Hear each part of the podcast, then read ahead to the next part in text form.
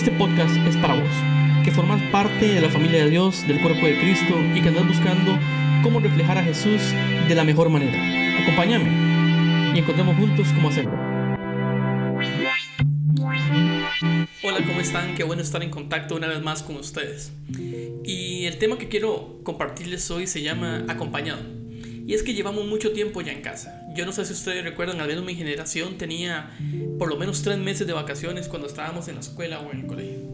Y yo un día eso me preguntaba, ¿cómo habrá hecho mi mamá para sobrevivir tres meses de forma continua con todos mis hermanos y conmigo en casa? Y es que éramos tres meses en que no había mucho que hacer más que, que descansar, eran vacaciones al fin y al cabo. Y eso me lleva a otra pregunta. ¿Qué ha cambiado de esa época a hoy? Y yo tengo una teoría. Yo creo que nosotros nos hemos alejado los unos de los otros. Hace unos años para las familias era completamente normal convivir al menos tres meses de forma continua, bajo el techo, desayunar, almorzar y cenar todos juntos y llevarla bien. Pero hoy eso es un reto. Si no podemos vivir en armonía, en paz, respeto con quienes eh, llevan nuestra misma sangre o con la persona que nosotros decimos que amamos y que queremos pasar el resto de nuestras vidas junto a él o junto a ella, tenemos que hacer un alto. No estoy diciendo que durante ese tiempo o este proceso no van a haber problemas. Digo que la diferencia está en cómo se enfrentan. El tema es que yo creo que nos hemos alejado los unos de los otros. Y como nosotros nos alejamos, a veces creemos que Dios se comporta de la misma forma, que Él se aleja.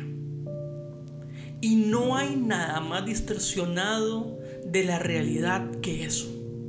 Jesús contaba muchísimas historias incluso sobre este punto. Y una vez contó acerca de un pastor que tenía un rebaño de 100 ovejas. Y resulta que una de esas ovejas eh, se separó del rebaño. Y él, por voluntad propia, dejó las 99 para buscar a una. Y eso no tiene sentido alguno. ¿Cómo dejar un número tan grande para ir a buscar a una sola oveja? ¿Cómo dejar un grupo tan valioso para ir a buscar algo tan de menos valor? Algo que, comparado con el grupo no tiene valor tan siquiera. Y es que bueno, Dios nunca abandona. Hay una canción hermosa que se llama Incontrolable Amor, que dice, Oh, tu amor me envuelve, me sostiene, amor sin condición me persigue y deja las 99 y va por mí. No puedo ganarlo ni merecerlo. Tu amor se entregó por mí. Oh, tu amor me envuelve, me sostiene. Amor sin condición. No hay sombra que no alumbres, monte que no escales para encontrarme a mí. No hay pared que no derrumbes, mentira que no rompas para encontrarme a mí. Y es que así es Dios, amigos. Somos nosotros los que nos alejamos de Él. Somos nosotros los que corremos lejos de Él. Somos nosotros los que nos comportamos como esa oveja que se oculta de su pastor para así alejarse de la seguridad cálida de su rebaño. Pero Él nunca, nunca abandona. También Jesús en una ocasión compartió una historia sencilla de un joven millonario que en un arrebato de inmadurez le pide a su papá que le herede estando joven para poder disfrutar así, obviamente, una fortuna. El padre, creo yo, con el corazón hecho pedazos, respeta la decisión de su hijo, aún estando de acuerdo. Pero el amor que le tenía hizo que respetara el camino que este muchacho iba a elegir. Y todos sabemos el resto de la historia. En, en un momento de crisis de este muchacho, cuando ya había despilfarrado toda su fortuna en borracheras, con amigos, con mujeres, él está comiendo literalmente rodeado de cerdo la comida de los cerdos. Y en ese momento piensa y dice, Dios mío,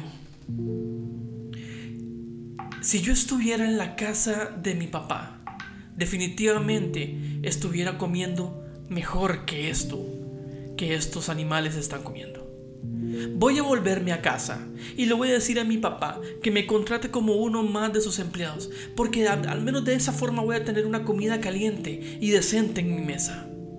Y así ese muchacho emprende camino a la casa de su papá, a la que fue su casa, porque recordemos que él ya había pedido lo que le correspondía.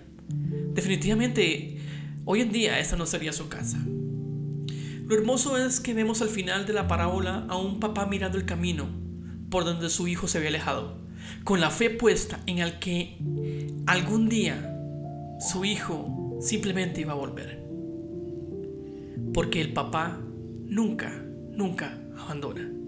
Por eso cuando este padre vio a su hijo, corrió hacia él, lo abrazó con todas sus fuerzas, lo besó mientras ambos lloraban como niños, no le importaba dónde estuvo, no le importaba cómo olía ni cómo se veía, era su hijo. Porque esta historia también es la historia de un papá, no solamente de un hijo. Es la historia de un padre que nos ama, que nos cuida, que nos respeta, que confía en nosotros, que tiene fe en nuestros sueños y que simplemente quiere vernos crecer junto a Él. Porque Dios nunca, nunca, nunca abandona. El Salmo 37 en el versículo 25 dice, he sido joven y ahora soy viejo, pero nunca he visto justos en la miseria, ni que sus hijos mendiguen pan. En todas las etapas de nuestra vida, Dios estuvo. En las que viene, Él va a estar. Y en la que usted está viviendo, Él está. En Nehemías capítulo 9 versículo 19 dice, Tú no nos abandonaste en el desierto porque eras muy compasivo. Jamás se apartó de ellos la columna de nube que los guiaba de día por el camino, ni dejó de alumbrar una columna de fuego que de noche les mostraba por dónde ir. Y es que amigos, la compasión de Dios no se ha apartado de nuestras vidas. Durante el día Él camina a nuestro lado para guiarnos y en la noche nos alumbra y nos calienta para mostrarnos por dónde pasar y protegernos del frío, de la soledad.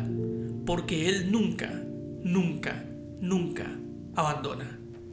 En esta pandemia en esta cuarentena, Él siempre ha estado. Aun cuando creemos que estamos solos, Él siempre está ahí, porque Él nunca abandona.